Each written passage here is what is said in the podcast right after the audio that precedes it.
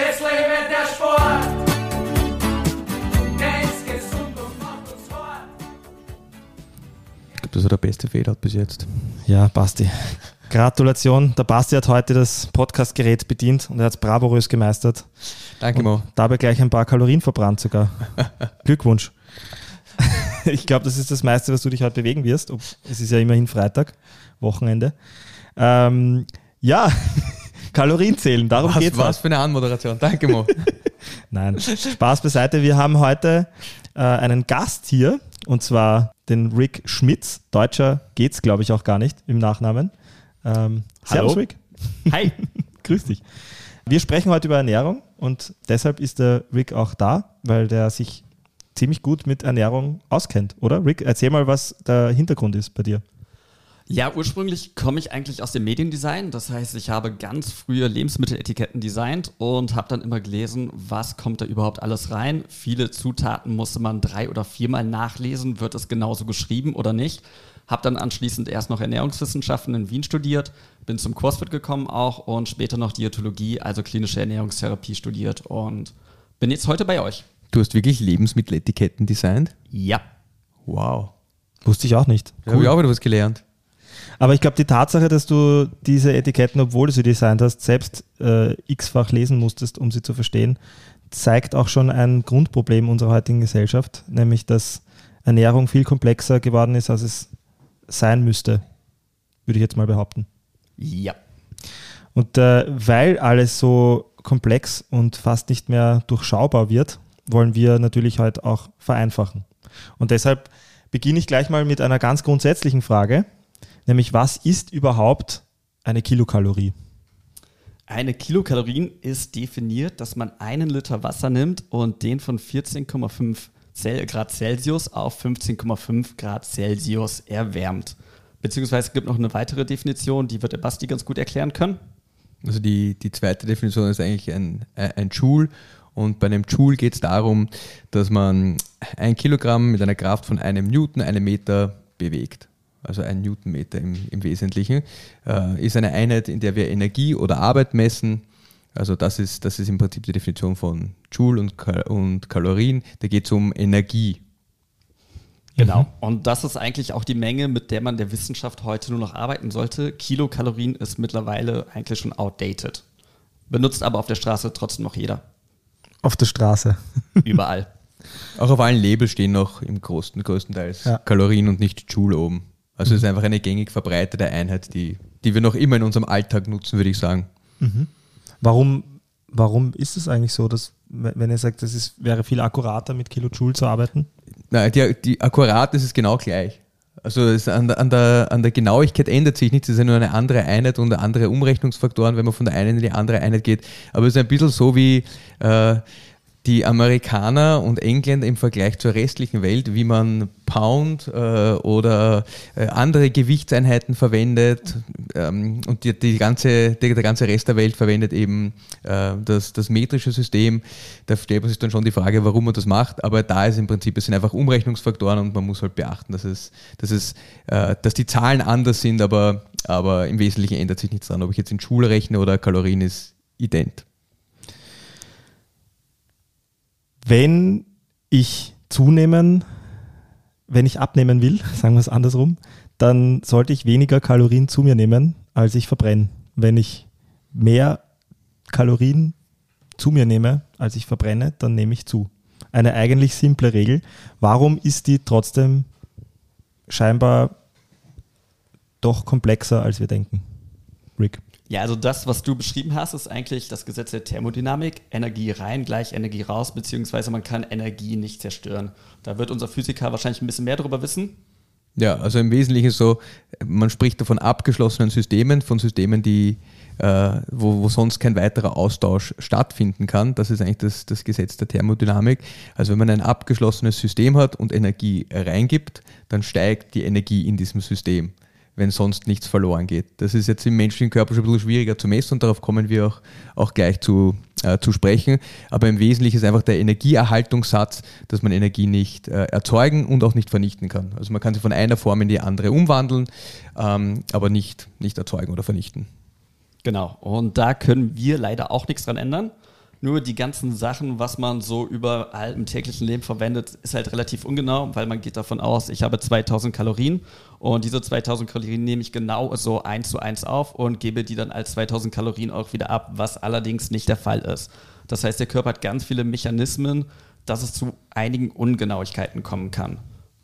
Also ich glaube, was man unterscheiden sollte, ist immer die, die Messgenauigkeit, die wir haben, ähm, sowohl was die Energieaufnahme betrifft, als auch was die Energieabgabe betrifft. Und das ist das, was der Rick gesagt hat. Also, wenn man im Energiegleichgewicht ist, dann verbrennt man 2000 Kalorien am Tag, wenn man sich 2000 Kalorien zuführt. Äh, die Schwierigkeit ist eher, das äh, ganz genau zu messen.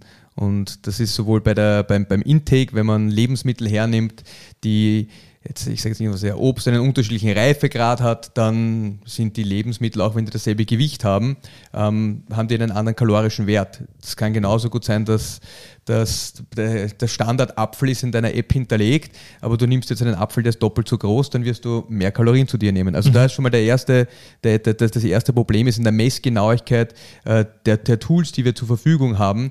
Ähm, da scheitert es oft an, dass man genau weiß, was man zu sich nimmt. Und der andere Punkt ist, es gibt ganz viele unterschiedliche Arten, auf die äh, der Körper äh, Energie abgibt. Also es gibt, den, es gibt den Grundumsatz, also das ist das, wenn ich, wenn ich in Ruhe äh, entspannt liege, wie viel Energie mein Körper benötigt. Dann gibt es sowas wie, wenn man jetzt vereinfacht sagt, im CrossFit ein Workout macht, also die bewusste körperliche Anstrengung.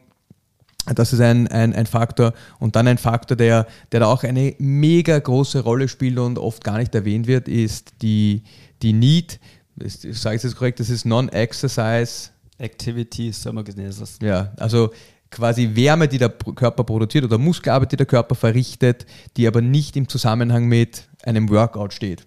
Und da gibt es so mega spannende Studien, wo sie Leute, wo sie Leuten kalorisch viel zu, also da steigern sie die Kalorienmenge und dann schauen sie, ob die Leute zunehmen. Und ich glaube, die haben das fast bis zu 1000 Kalorien gemacht. Und was 800 bis 2000. Ja, und was man sieht, ist eben, dass es Leute gibt, die werden richtig dick und andere steigern ihre Need ganz extrem. Also die Tätigkeiten, das ist jetzt zum Beispiel Leute, die ein bisschen zappelig sind oder 5000, wenn du 5000 mal irgendwelche kleine Bewegungen machst, kommt relativ viel Energie zusammen, die du, die du ausgibst, im Vergleich zu, wenn du 2000 Kalorien isst und dann denkst du, äh, ich setze mich einfach nur fünf Stunden vor den Fernseher, dann gibt man diese Energie nicht aus. Also diese drei Hauptkomponenten ähm, äh, sollte man sich anschauen und auch da ist wieder die Frage der Messbarkeit, wie genau kann man das messen. Also man kann natürlich Leute einsperren und, äh, und, und in, in eine man, Metabolic Ward, da sind sie abgeschlossen, da kann man schauen, wie viel Wärme sie produzieren, wie viel mhm. CO2 sie äh, veratmen, also wie viel Sauerstoff sie verbrauchen und CO2 ausatmen. Und dann kann man schon recht genau darauf Rückschlüsse ziehen, wie viel Kalorien sie äh, verbrauchen. Aber es ist alles mit einer gewissen Unsicherheit behaftet und im täglichen Leben ist man weit davon entfernt, auch nur annähernd diese Genauigkeit zu bekommen. Frage vielleicht an den Rick in dem Zusammenhang, glaube ich, sehr passend. Sowohl beim Einnehmen als auch beim äh, Verbrennen von, von Kalorien. Was sind denn so aus deiner Erfahrung die häufigsten Dinge, die eben aus Messungenauigkeit oder auch einfach Nichtwissen äh, oft übersehen werden und daher zu einem falschen Ergebnis im, im geschätzten Verbrauch oder auch in der geschätzten Einnahme führen? Also da gibt es diverse Faktoren. Ähm, bestes Beispiel erstmal der gute alte Löffel Erdnussbutter. ja, da lachst du Mo. Vielleicht kommt dir das bekannt vor, wie groß ist ein Teelöffel Erdnussbutter? Ist er gehäuft, ist er nicht gehäuft? Aber wie Basti eben schon angesprochen hat, es gibt noch andere Sachen, wie die Reife der Frucht. Habe ich jetzt eine grüne Banane, hat die natürlich weniger Zucker, als wenn ich eine braune Banane habe. Aber wenn ich eine App verwende, wird die genau den gleichen Gehalt anzeigen an Kohlenhydrate zum Beispiel oder an Vitaminen. Anderes Beispiel ist Rucola. Wird er jetzt am Abend gepflückt, ist er viel milder, als wenn er gerade ganz frisch am Morgen gepflückt würde. Und das kann einfach keiner wissen. Reden wir jetzt über tierische Produkte, dann weiß man nicht, wie wurde das Tier überhaupt gefüttert. Wurde es jetzt bio gefüttert oder ist es eine Mastfütterung? Das alles spielt in die Nährwerte des Endproduktes rein. Dann gibt es natürlich noch die Testung im Labor. Wie wurde getestet? Wie genau war der Labormitarbeiter? Ähm, hat er sich sehr viel Mühe gegeben? Hat er es ganz genau genommen? Hat er noch zwei, drei Folgetestungen gemacht? Oder hat er einfach nur, ah ja, das passt schon irgendwie und so weiter gearbeitet? Ähm, was vielleicht noch ganz spannend ist, generell die Testungen im Labor sagen nur, wenn man dieses Produkt wirklich zu 100% verbrennt. Also man nimmt eine ganz kleine Probe aus diesem Produkt, gibt das dann eine Kalorimetriebombe, so wird das genannt, und man misst anschließend die Wärme, die bei der Verbrennung gemessen wird Und das ist halt 1 zu 1, 100 Prozent. Der Körper funktioniert aber nicht zu 100 Prozent, sondern wir haben ganz verschiedene Stoffwechselwege. Ähm, es werden verschiedene Sachen im Körper natürlich abgebaut, aufgebaut. Wir scheiden Dinge aus. Da kann man halt einfach nicht wissen, wie viel geht verloren und im Labor ist wirklich 100 zu 100. Also deshalb gibt es die, es gibt die Laborwerte. Das ist für Fett zum Beispiel, für ein Gramm Fett ist das mehr als 9 ähm, Kilokalorien. Wenn man es im Labor verbrennt, also ein Gramm Fett hat mehr als 9 Kilogramm, also so ungefähr 9,4 oder sind das? Ja. Ja. Und wenn, wenn, man, wenn, wenn es der Körper aufnimmt, die, das, was real äh, ankommt, sind dann äh, 9 Kilokalorien, also ein bisschen weniger, als man im Labor misst. Das ist einfach die Ineffizienz beim, bei, bei der Verbrennung, bei den Verbrennungsprozessen, die im Körper stattfinden. Bei Protein ist es noch extremer. Da spricht man vom äh, thermischen Effekt vom, vom Protein. Das verbraucht einfach ein bisschen mehr Energie, wenn man es schon aufnimmt. Also im, in, in einer, äh, im Labor verbrannt ist eine 1 Gramm Protein, sind 5, ca. 5,5 Gramm, äh, 5,5 Kilokalorien Energie. Im Körper sind das ungefähr 4 Kilokalorien. Das ist dann ungefähr äquivalent mit dem Kohlenhydrate. Also Fett, ein Gramm Fett hat 9 Kilokalorien im Körper, äh, Eiweiß und äh, Kohlenhydrate haben ca. 4 Kilokalorien pro Gramm, äh, aber die realen Werte bei hundertprozentiger Verbrennung sind höher. Also ich möchte an dieser Stelle eine unsäg unsägliche Unterstellung in meiner Richtung korrigieren. Ich, bei mir ist der Teelöffel Erdnussbutter immer übervoll. Ja, Ich hätte jetzt gedacht, du isst nur reine Nüsse. das auch. Erdnussbutter ist dir zu stark verarbeitet, das isst du nicht. Zum Thema Kalorien zählen vielleicht. Weil ich bin mir sicher, Rick, du hast das schon sehr oft gehört und der Basti bestimmt auch. Nicht jeder schreibt gerne akribisch genau mit, was er konsumiert hat. Und ich bin mir sicher, bis hier, wer bis hierhin gehört hat, der wird sich auch denken, was? Die schreiben jeden Tag alles auf, was sie essen? Das sind, was sind denn das für Freaks? Ähm, also ich sage das jetzt bewusst so überspitzt, weil ich persönlich bin kein Fan davon, alles immer genau mitzuschreiben, was ich esse. Trotzdem habe ich hier ab irgendeinem Punkt gemerkt, es funktioniert nicht anders. Also es funktioniert nur, äh, bewusste Ernährung funktioniert nur, zu, bewusstes Zunehmen und auch Abnehmen. Ich habe ja beides schon probiert. Ähm, wenn ich weiß, wie viel ich zu mir nehme. Ja? Und deshalb die Frage an dich, Rick, ähm, zunächst und dann gerne auch an den Basti, ähm, wie ihr das seht. Was würdet ihr jemanden raten, der, sagen wir, bleiben wir jetzt mal beim Abnehmen, das ist wahrscheinlich häufiger der Fall, äh, wenn, wenn Leute zu dir kommen, der das möchte und der einfach nicht gerne Kalorien zählt. Was hast du, was sagst du zu jemandem? Ja, ich würde erstmal starten. Also, du hast jetzt ein bisschen die These aufgestellt von wegen zu oder abnehmen. Dass es meistens, nein, äh, Kalorienzählen meistens nur um zu oder abnehmen gibt. Es gibt aber noch ganz andere Bereiche, wo das viel mehr Wichtigkeit hat. Sagen wir jetzt mal bei Epileptikern, gerade bei Kindern, die müssen sich Keto ernähren, weil man sieht, dass einfach viel weniger epileptische Anfälle passieren. Und da ist Kalorienzählen ein richtig nützliches Tool, damit man die richtigen Verhältnisse von Fett zu Kohlenhydrate zu Eiweiß hat, dass es den Kindern einfach besser geht. Und ab oder zunehmen ist eigentlich wirklich nur so ein First World Problem, sage ich mal. Aber zurück zur Frage, was ist eigentlich besser? Besser ist, dass man auf seine eigenen Hunger- und Sättigungssignale hört, weil wenn ich einfach weiß, ich muss 2000 Kalorien, ist jetzt irgendeine Hausnummer, essen, esse ich, dass ich 2000 Kalorien bekomme. Nicht 2001, nicht 1999, sondern genau 2000. Und mir ist es egal, ob ich danach noch hungrig bin oder nicht hungrig bin. Das heißt, ich beschränke mich einfach nur auf eine Zahl. Das kann natürlich beim Abnehmen helfen. Allerdings langfristig, wer macht das schon langfristig? Also, um auf deine Frage einzugehen, ich bin, ich bin ein bisschen wie du. Ich finde, Kalorienzählen ist prinzipiell manchmal kann das sehr sinnvoll sein. Und da, was, was der Rick gesagt hat, das Hungergefühl. Ich glaube, viele Leute äh, haben ein, ein, ein bisschen das Gespür dafür verloren, wann sie satt sind, wann sie voll sind, wann sie wirklich Hunger haben. Also das sind diese natürlichen Sättigungsmechanismen, die funktionieren nicht mehr optimal. Und dann glaube ich, dass es äh, ganz gut ist, dass man das System wieder kalibriert und einmal schaut, okay, was ist eine normale Portion, wie viel, wie viel Kalorien oder wie viel Menge hat man am Teller, wenn man eine normale Por- Portion isst und äh, also quasi wieder sein Auge ein bisschen kalibriert, was, was normal ist und was nicht zu viel ist. Da glaube ich, kann es helfen, langfristig äh, auch das Sättigungsgefühl wieder, wieder zu verbessern oder ein besseres Gespür dafür zu bekommen. Ähm, ich persönlich halte es für neurotisch und äh, nicht normal, sein Leben lang Kalorien zu zählen. Aber ich glaube, manche Leute, es gibt Menschen, die können wahrscheinlich nicht anders und denen fehlt die Konsequenz.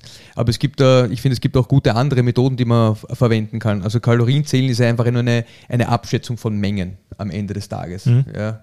Äh, Und da gibt es unterschiedliche Methoden, wo man sagt, man verwendet seine Hand, seine Faust, seine Finger, um, um annähernd eine Portionsgröße zu definieren, die, die von der Größe für einen geeignet ist. Also es gibt viel einfachere Methoden als das Kalorienzählen. Die sind alle mit Ungenauigkeiten behaftet, aber am Ende des Tages glaube ich nicht, dass man jede Kalorien zählen muss. Und ich glaube, was, was auch oft vergessen wird, ist, und da, wir können irgendwann mal auch über Fasten quatschen, aber dass viele Prozesse im Körper äh, optimal oder besser funktionieren, wenn sie nicht hundertprozentig regelmäßig sind. Also sowohl, man merkt es auch beim Essen, ja, man isst nicht 24 Stunden idealerweise oder 14 Stunden am Tag, sondern es gibt Momente, an denen man isst. Früher haben die Leute wahrscheinlich weniger oft gegessen, ähm, also nicht dreimal mit sieben Snacks, sondern zwei, zwei Mahlzeiten am Tag ohne Snacks dazwischen.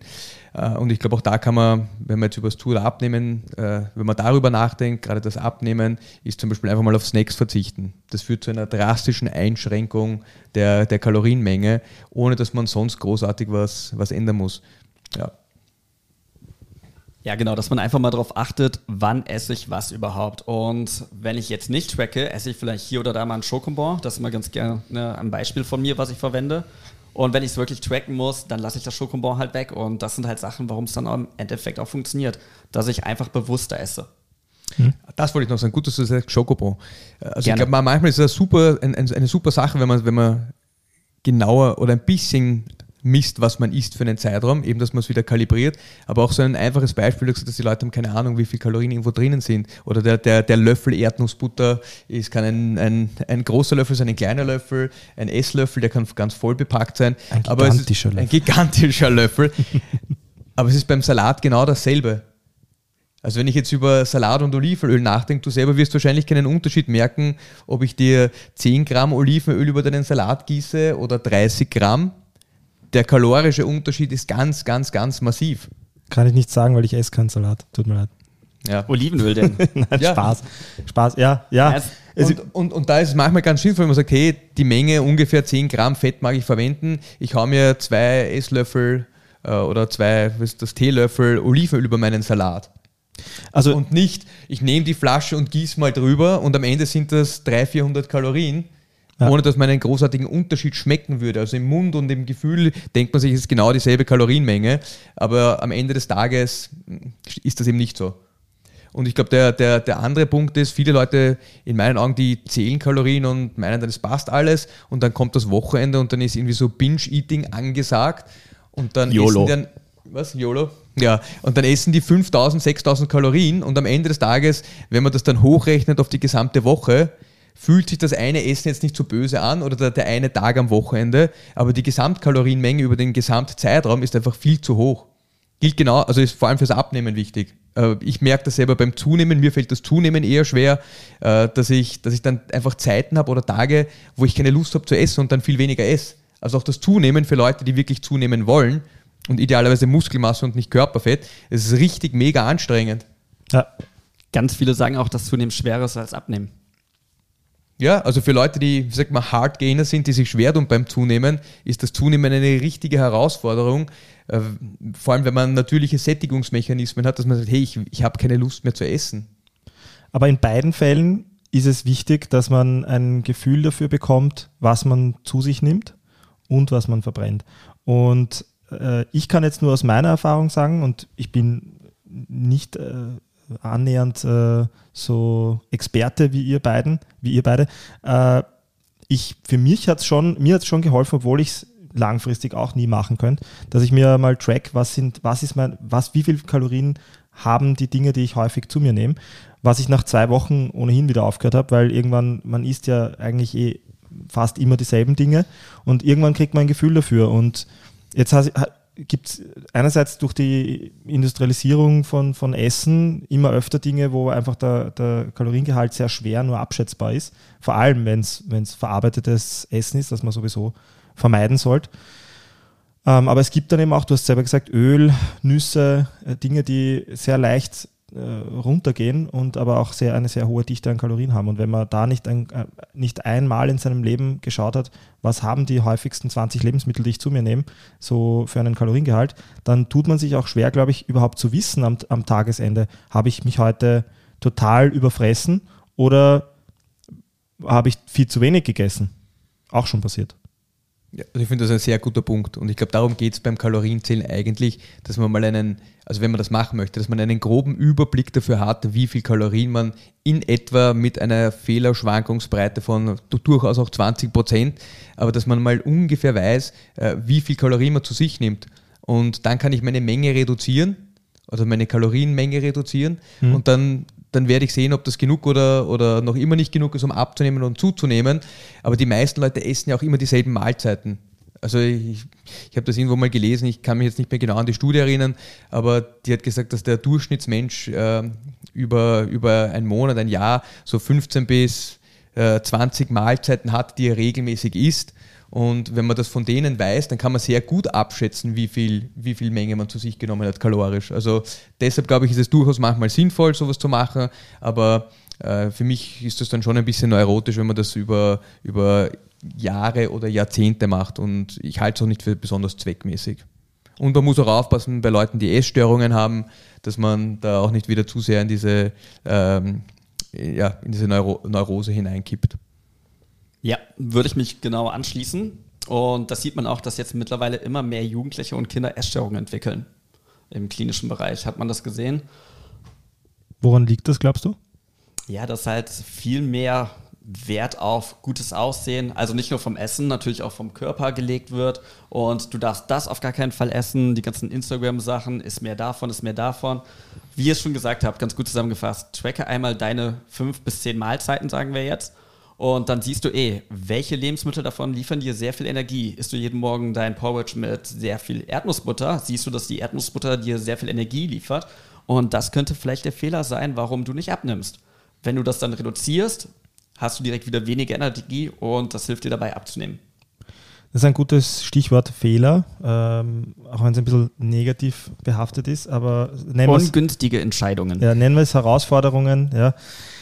Was sind, du berätst ja sehr viele ähm, Menschen beim, bei ihrem Versuch zu oder abzunehmen, ähm, beziehungsweise ganz allgemein, du hast ja gesagt, es geht ja nicht immer nur um zu oder abnehmen. Was sind die häufigsten, um nicht Fehler zu sagen, Challenges, die du beobachtest in, in beiden Fällen? Also ich sehe, dass sehr viele Leute noch nicht mal wirklich wissen, warum sie es machen. Da referiere ich natürlich zu eurer Folge, was ist ja dein Why? Genau, das erstmal herausfinden und was es überhaupt bedeutet. Welche Einschränkungen gehen damit einher? Wenn ich jetzt sage, ich muss zum Sommer unbedingt ein Sixpack haben, was bedeutet das für mein Umfeld? Darf ich am Wochenende noch essen gehen? Darf ich nicht essen gehen? Was ist mit den drei Geburtstagen, die anstehen? Wie viele Stücke Kuchen darf ich essen? Einfach mal wissen, okay, was bedeutet es, genauso auszusehen und was bin ich bereit zu tun? Wenn ich jetzt Anfang 20 bin, kann ich vielleicht ganz fancy machen mit Intermittent Fasten, Kalorienzählen, was auch immer. Habe ich aber ein kleines Kind zu Hause und muss mich mehr damit beschäftigen, Windeln zu wechseln, habe ich einfach gar keine Zeit, Kalorien zu zählen und so, sondern es muss für den Alltag umsetzbar sein. Und das ist, glaube ich, der größte Punkt, dass wir wirklich schaffen, eine Basis zu finden, von der man ausgehen kann, was sich für den Klienten gut anfühlt. finde ich wahnsinnig wichtig und wird irre unterschätzt, äh, irre oft unterschätzt, glaube ich, das Thema Consistency, das ich da jetzt raushöre bei dir. Also viele, viele Menschen legen sich, glaube ich, Ziele, die zwar nobel sind, aber die, wenn sie sich ehrlich sind, wenn man dann zurückblickt auf die sieben Tage einer Woche, vielleicht äh, nur an drei, vier Tagen überhaupt halbwegs eingehalten werden können. Und ähm, deswegen Consistency äh, das Wichtigste, glaube ich, über allem, oder? Basti. Also sehe ich auch so die Gewohnheiten, äh, sich Gewohnheiten anzutrainieren, die, die den Lebensstil, den man haben möchte, unterstützen oder das, das Ziel, das man erreichen möchte, äh, einem helfen, das Ziel besser zu erreichen. Ich glaube, das ist der, der wesentliche Faktor. Und ich glaube, was man ja, auch ein bisschen beim Coachen, aber ich glaube auch vor allem im, im, im Ernährungsbereich als Ernährungsberater, was man da nicht zu viel machen sollte. Man glaubt immer, man muss den Leuten aufoktroyieren, was sie besser machen müssen, was sie anders machen müssen. Die Menschen kennen sich eigentlich relativ gut selbst und die, ich glaube, man muss ihnen helfen, ihre Trigger zu finden, die Dinge zu finden, die sie zum Beispiel dazu bringen, äh, wie sagt man, Binge-Eating zu betreiben, also mehr zu essen, als sie eigentlich essen wollen. Das ist oft in Stresssituationen. Aber dass man den Leuten hilft, äh, mit, de, mit, mit, mit ihrem, so wie sie sind, äh, zufrieden zu sein und das zu verbessern. Ich glaube, das ist ein, ein ganz wesentlicher Schritt, wenn man Leute dazu zwingt, Kalorien zu zählen oder irgendwas anderes zu machen oder ganz radikale Einschränkungen zu machen. Das sind oft Dinge, die funktionieren für einen gewissen Zeitraum, für manche Menschen gut, aber für die meisten funktioniert das langfristig nicht gut. Und ich glaube, da ist es essentiell, dass man kleine Schritte macht. Ja, ich kann jetzt sagen, du magst dich vegetarisch ernähren. Ich glaube nicht, dass das eine tolle Idee ist. Du musst jetzt wieder Fleisch essen. Das wirst du nicht machen. Und das ist jetzt eine ganz massive, wäre eine massive Einschränkung. Aber ich glaube, ganz oft ist es so, genau so oder so oder so, anstatt dass man den Menschen so wie er ist mal hernimmt und dann schaut, was sind kleine Schritte, die du machen kannst, um deinem Ziel näher zu kommen, die du auch langfristig vernünftig umsetzen kannst. Genau, einfach mit Skalen arbeiten. So, du nimmst jetzt zwei Lebensmittel, Mo pickt zwei, Erdnussbutter. Erdnussbutter, okay, so, dann nimmst du eine Skala. Die Skala geht von 1 bis 10. Waren, Eins, waren das jetzt zwei Lebensmittel? Erdnuss Nein, und Butter? eins. Erdnuss und Butter, ja. genau, Erdnuss und Butter. Wir nehmen erstmal nur ein Lebensmittel. Wir haben jetzt Erdnussbutter uns entschieden. Wo würdest du von gesund bis ungesund, Skala 1 bis 10, Erdnussbutter einschätzen? Ich bemühe mich jetzt nicht lang zu antworten, okay? Ähm, Zahl 1 bis 10, kurze Antwort. fünf. Weil, und das würde ich bei den meisten Lebensmitteln so sehen, weil ich finde, es gibt kaum ein Lebensmittel, das per se gesund oder per se ungesund ist. Ich glaube, es ist immer, die Dosis macht das Gift.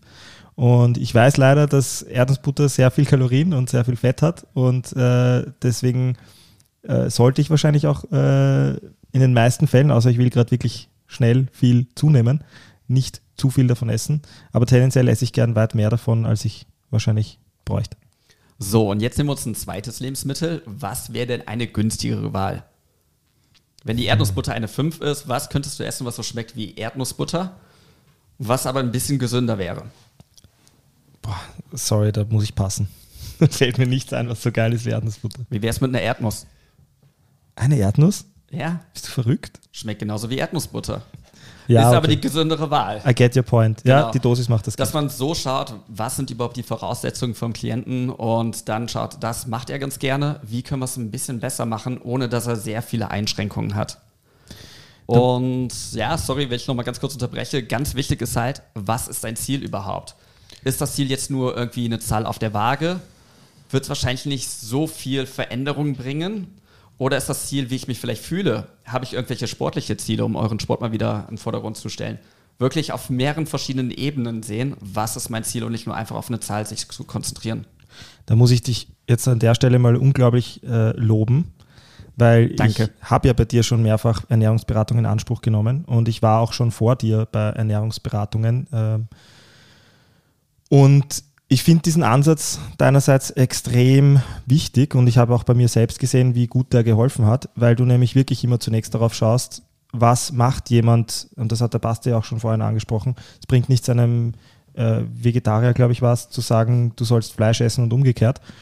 Ähm, das, das finde ich wirklich genial, dass du bei mir, das hat den, den ausschlaggebenden Unterschied gemacht, denke ich, dass du gesagt hast, was hast du gerne, was hast du nicht gerne und dass man einfach dann auch basierend darauf schaut, äh, okay, ist von dem und dem Punkt, äh, bei mir war es tatsächlich, weil ich gerade zunehmen äh, möchte, das Thema, okay, dann haut, Ist mehr Erdnussbutter. hau dir ein Brot äh, mit Erdnussbutter dazu zum Frühstück. Aber erst nachdem er sich angesehen hat, was isst du jetzt schon alles und wie viel müsstest du dann dazu tun.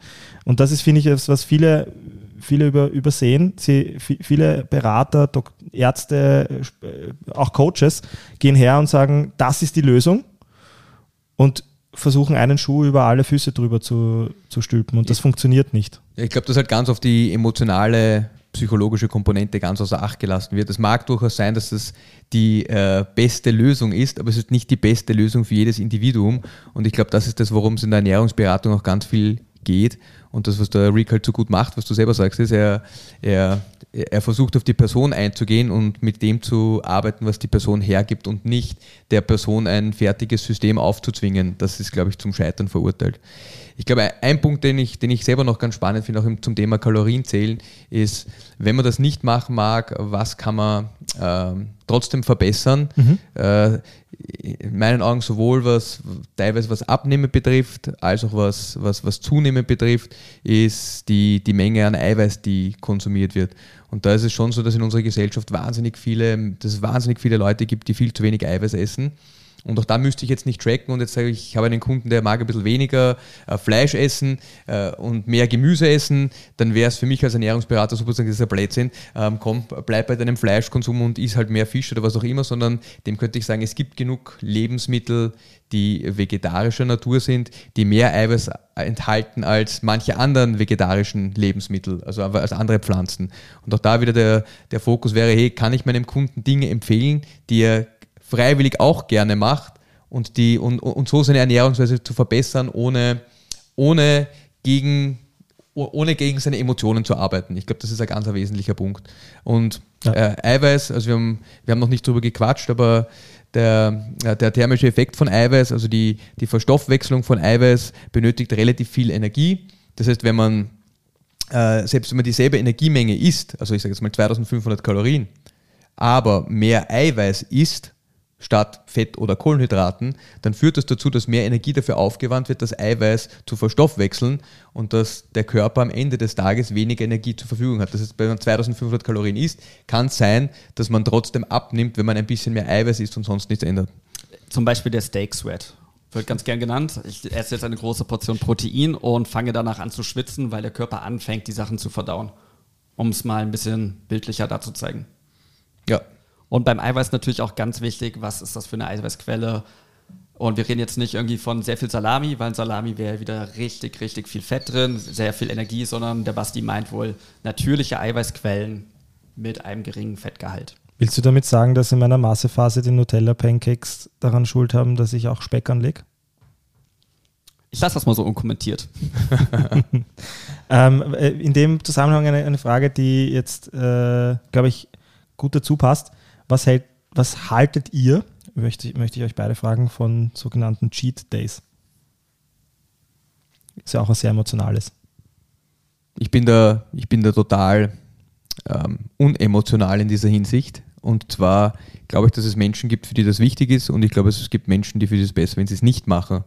Äh, wenn du, äh, ich sage jetzt mal, ein hedonistischer Typ bist, der gerne gut isst und dem in seinem Leben etwas fehlt, wenn er äh, einmal in der Woche keine Nachspeise isst und der deshalb aufhört, normal zu essen oder gesund zu essen, dann glaube ich, dass es vernünftig ist, äh, dem zu ermöglichen, dass er einen Tag oder ein Essen oder eine Mahlzeit hat oder zwei Mahlzeiten in der Woche, die, die nicht seinem Standardgericht entsprechen. Auf der anderen Seite, äh, was halt da wichtig ist, dass das nächste Essen wieder ein gutes Essen sein sollte, ohne ohne Cheat. Also es ist ein bisschen eine Gratwanderung, die für viele Leute funktioniert. Ich würde das jetzt weder verteufeln noch, noch als, als unbedingte Notwendigkeit sehen. Ähm, in meinen Augen ist es sehr individuell und, und davon abhängig, was der Person gut tut und was sie langfristig durchhält und auch was ja auch ein erfülltes Leben ermöglicht. Also ich finde, gerade dieses Kalorienzählen wird dann oft so äh, runtergebrochen auf, auf das ist die Menge an Energie, die ich zu mir nehmen darf. Äh, Essen spielt, finde ich, in unserer Gesellschaft oder auch für jeden Menschen, den ich kenne, eine, einen ganz großen Stellenwert, der rein über Nahrungsnahme äh, reine Nahrungsaufnahme hinausgeht und da sind sehr viele emotionale Komponenten, Wohlfind, Wohlbefinden-Komponenten enthalten, die man, die man eigentlich nicht vernachlässigen sollte. Und man kann sich auch sehr, sehr gut ernähren, ohne, ähm, ohne Essen äh, jetzt ausschließlich auf Kalorien zu reduzieren. Ja, schließe ich mich an. Also, wenn es ein Cheat Meal ist, gar kein Problem. Cheat Day, dann denkt man sich, boah, geil, morgens Frühstück, was essen wir denn mal? Gehen wir brunchen, dann geht es direkt ins Mittagessen weiter, dann Kuchen und am Abend noch was. Nicht so gut, Cheat Meal voll okay. Und mein persönlicher Ansatz ist, so wie CrossFit Intensity ist ganz cool. Ich möchte nicht derjenige auf einer Hochzeit oder auf einem Geburtstag sein, der sagt, nein, ich darf das Stück Kuchen nicht essen, weil ich darf nur 2000 Kalorien essen oder 1500, was auch immer, sondern ich möchte der sein, der sich dann gerne noch das dritte oder vierte Stück nimmt, wenn ihm einfach danach ist, so living the life. Und am nächsten Tag back to normal. Ich glaube, das ist der entscheidende Punkt. Was die viele Leute dann oft machen jetzt ist, äh, jetzt habe ich den ganzen Samstag schon schlecht gegessen, äh, am Sonntag gehe ich zur Mutter, wie die Deutschen sagen, zur Mama Mittagessen und dann sagt die Mama, na komm, ich habe eine Torte gemacht und dann isst man wieder ein Stück Torte und dann kriegt man noch ein Stück Torte mit nach Hause und am Ende hat man äh, über das ganze Wochenende sechs Mahlzeiten zu sich genommen, die nicht mehr ideal waren, dann, dann hat man ein Problem damit. Also dann, oder dann wird es zum Problem, wenn, wenn das Ziel ist, abzunehmen, dann hat man, dann, dann passen einfach Ziel und Verhalten nicht mehr gut zusammen. Genau, also mal schauen, was steht in den nächsten zwei Wochen an. Das mache ich mit den Klienten ganz gerne. Habt ihr irgendwelche Geburtstage, irgendwas, wo könnte es denn zu Komplikationen kommen? Und dann plan einfach mal im Voraus, wenn ich weiß, da steht jetzt Moos Geburtstag an und er wird ein Riesenfest machen. Natürlich möchte ich da hingehen, das genießen und nicht zehn Jahre zurückdenken, ah, wissen wir noch Moos 20. Geburtstag und da habe ich nichts gegessen. Hast du gerade gesagt, meine Mutter ist ein Problem, weil ich Torte mag? Was war Basti? nein, okay, ja, nein. Äh, ich finde das auch, vielleicht auch wenn ich die Frage gestellt habe, ich, ich sehe das ähnlich. Also ich denke, dass äh, ich glaube, es war in einem Lied von John Lennon, äh, Life is what happens when you're busy making other plans. Also sich bei der Hochzeit, beim Geburtstag, einfach beim Leben, so wie es halt gerade kommt, wenn man gerade in dem Lokal äh, Wiens sitzt für Palatschinken oder Pfannkuchen, wie man beim Rick sagen wird. Das ist bei mir in der Ähm, Kugel drüben, gell? Palatschinken. Wenn ich in dem Spitzenlokal sitze mit Freunden, wo man unbedingt die Palatschinken probiert haben muss, dann werde ich sie probieren. Und ähm, damit ich mir das, diesen Lebensstil ermöglichen kann, sollte ich äh, mir halt auch bewusst machen, welche Dinge haben wie viel Kalorien und sind sie, in welcher Menge sind sie gut und in welcher nicht. Und ähm, sie zur Ausnahme und nicht zur Regel machen. Also deswegen habe ich euch auch gefragt, weil früher hatte ich äh, sowas wie Cheat Days für mich. Ähm, aber wenn man mal merkt, dass man dass man es eigentlich eh nicht braucht und in den Situationen, wo es gerade passend ist, dann trotzdem sich erlaubt äh, oder, oder gönnt, gar nicht erlauben so sehr, ähm, dann auch, fühl, fühlt dieses sich auch nicht wie Schummeln an. Ja, das ist wieder dieses Verbotsdenken. Also Ja. ich finde, das ist Essen und immer negative Gefühle dabei zu haben, das finde ich ganz schrecklich. Und Ja. das ist das, was man nicht machen sollte. Man sollte eher mit, mit Incentives arbeiten als mit Verboten. Nein, das darfst du nicht und du, du, du, sondern hey, schau, ist ein bisschen, das schmeckt dir, ist ein bisschen von dem her. Das ist auch gut für dich, taugt dir, ist ein bisschen von dem her. Ja, also weg von FDH, frisst die Hälfte oder sagen, ja, ich habe jetzt zwar was auch immer mehr gegessen, ich trainiere einfach mehr, das geht halt auch nicht. Das ist ganz wichtig zu sagen, you can't outtrain a shitty diet. Ja. Und, wenn du schon mit Sprüchen kommst, Apps are made in the kitchen. Ich glaube, wir haben einige unterschiedliche Dinge zum Thema Ernährung und äh, wie man sie misst und den, den, den Maßstab dafür, die Kalorien ähm, und Kilojoule besprochen. Habe ich irgendwas vergessen, Rick, was du uns noch mitgeben wolltest vielleicht und jetzt gerne erwähnen kannst, sollst, darfst? Ja, also Baseline wäre immer erstmal herauszufinden, was kann ich überhaupt, was mache ich gerade im Moment und auf die eigenen Hungersättigungssignale achten. Das ist wirklich erstmal die Baseline und nicht einfach überfressen oder viel zu wenig essen und den ganzen Tag hungrig durchhängen. Ähm, das wird irgendwann wiederkommen, dass einem mal viel zu viel ist und im Endeffekt dann, wenn man es einmal gemacht hat, weiß, jetzt bin ich satt, jetzt bin ich nicht satt, darauf achtet, welche Lebensmittel esse ich und dann tracken. Dann sehe ich auch ganz gut, hey, Brokkoli ist besser als Coca-Cola, was wahrscheinlich eh den meisten klar ist, aber dann mal tracken die 20 Lebensmittel, was Basti gesagt hat und von da aus kann man weiterarbeiten. Da war ich noch einen letzten Punkt, den ich, da den ich ganz spannend finde. Ich weiß nicht, warum das geschossen ist, Rick, aber äh, Sättigungsgefühle. Der Rick und ich, wir haben ja da gemeinsam bei uns bei CrossFit Vienna einen, einen recht ausführlichen, äh, wie sagt man da, ein Programm entwickelt und, und einer dieser Faktoren, die wir auch woanders gesehen haben und der mir sehr gut gefallen hat, ist das langsame Essen. Also einfach eine, eine bewusste Nahrungsaufnahme und nicht ein Hinunterwürgen der, der Nahrung. Und das, allein das führt schon oft dazu, dass man weniger isst und dass man seine Kalorienmenge reduziert, wenn man nicht alles in sich reinstopft, unverdau- äh, un, ungekaut hinunterschluckt, sondern wenn man sich bewusst Zeit nimmt, sein Essen zu essen, vielleicht einmal das Handy weglegt und, und in Ruhe und entspannt isst führt oft auch zu einer besseren Absorption der, der Nährstoffe, äh, zu weniger Unwohlsein im Magen-Darm-Bereich, also hat ganz viele andere Vorteile auch noch und ist auch so eine Maßnahme, die, die man nämlich ganz unabhängig davon ausführen kann, welche Lebensmittel man isst. Also oft, oft beschäftigen wir uns nur mit dem, was wir essen, aber eigentlich gar nicht damit, wie wir essen. Amen. Ich glaube, die 32 Mal kauen, die, wir, die, die ich aus der Schulzeit äh, noch kenne, als, eine, als wir da einen Vortrag dazu hatten mal, äh, die, die sehe ich bis heute eigentlich nur auf der Weide bei den Kühen. Mach's einfacher. Ich weiß nicht, wie gut du mit Stäbchen essen bist. Wenn du nicht gut bist, ess mal zwei Wochen nur mit Stäbchen. Du wirst automatisch langsamer essen. Dann bist du wahrscheinlich ein Pro mit Stäbchen essen. Was machst du als nächstes? Du isst mal mit deiner nicht dominanten Hand. Also als Rechtshänder fange ich an, nur noch mit meiner linken Hand zu essen, wird auch schon schwerer.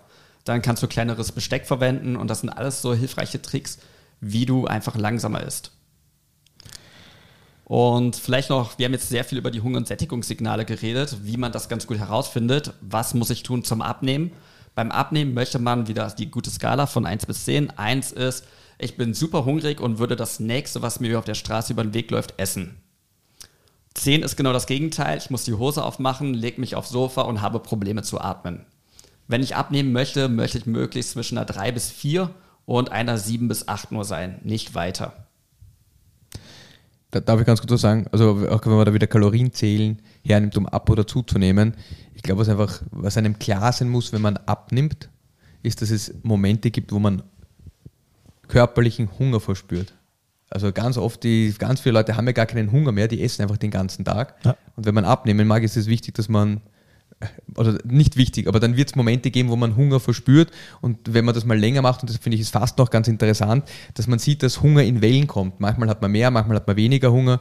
Aber ganz viele Leute, die übergewichtig sind, die hätten äh, Energiereserven, die sie mehrere Wochen lang durchs Leben tragen würden aber man hat dann trotzdem ständig das Bedürfnis zu essen. Aber was gut ist, dass man merkt, okay, das kommt in Wellen. Und die, die andere Seite, die wie sagt man, Flip-Side, ist, wenn man zunehmen möchte, dann ist es ganz oft so, dass man mehr essen muss, als man eigentlich essen mag. Also auch das fällt vielen Leuten nicht so leicht. Aber dieses, diese Gefühle kann man besser mal herausfinden, wenn man, wenn man mal in Ruhe und langsam isst. Dann merkt man, bin ich jetzt satt, bin ich nicht satt, äh, sollte ich vielleicht noch ein bisschen mehr essen, sollte ich weniger essen. Und da kann man das wunderschön wieder entwickeln, dieses natürliche Sättigungsgefühl. Ja, auch viele Menschen trinken einfach zu wenig und, und missverstehen dann Hunger mit Durst. Das ist auch ein, ein Thema, das ich, das ich gesehen habe. Aber weil wir, äh, weil ich auf die Zeit schauen muss, ähm, ich würde gerne abschließend noch eine Frage stellen, die, glaube ich, relevant ist. Jeder, der sich bisher hierhin gedacht hat, wow, super spannend, wo kann ich mehr davon erfahren, wie kann ich mich selbst äh, mit meiner Ernährung befassen, wo, wo fange ich an, wie, wie erreicht man euch dazu? Wie, wie ernähre ich mich, äh, wie hole ich mir Hilfe zum Thema Ernährung, ähm, wenn, ich, wenn ich da dahingehend Beratung brauche? Wohin wendet man sich? Also ich würde mich an Nutrition wenden. Das ist Rick. Äh, ist, ein, ist ein exzellenter Fachmann, äh, der, sich, der sich da wirklich in allen Gebieten gut auskennt und ja, kann ich sehr empfehlen. Ich spiele den Ball direkt zurück. Ich kann das Ernährungsprogramm von CrossFit Wiener sehr gut empfehlen. äh, generell geht es darum, also ich würde, wenn ich Ernährungsberatung in Anspruch nehme, ich schaue mir an, was ist diese Person überhaupt? Was ist der Background? Ist es jetzt einfach nur irgendjemand, der mal im Fitnessstudio ein paar Handeln bewegt hat oder hat er wirklich ein fundiertes Background? Kennt er sich mit einem Blutbild aus? Was sagt das Blutbild überhaupt über verschiedene Parameter? Und ob die persönliche Ebene passt, dass man so zusammenarbeiten kann. Ich wollte damit, vielleicht habe ich es inkonkret formuliert, wo, wo erreicht man dich, Rick? Ja, nutriction-9 am besten auf Instagram oder nutriction9 at gmail.com. Jetzt kriege ich ganz viel Spam-Mails. Können wir das rausschneiden? Perfekt. Ja, es war ja auch nicht die letzte Folge, hoffentlich, äh, zum Thema Ernährung. Und insofern danke für diese ersten äh, Einblicke in viele Themen, wo man, glaube ich, noch sehr viel tiefer eintauchen kann und wir auch werden. Aber für heute belassen wir es mal, würde ich sagen. Danke, Rick, fürs Dasein. Danke, Danke Rick. Danke.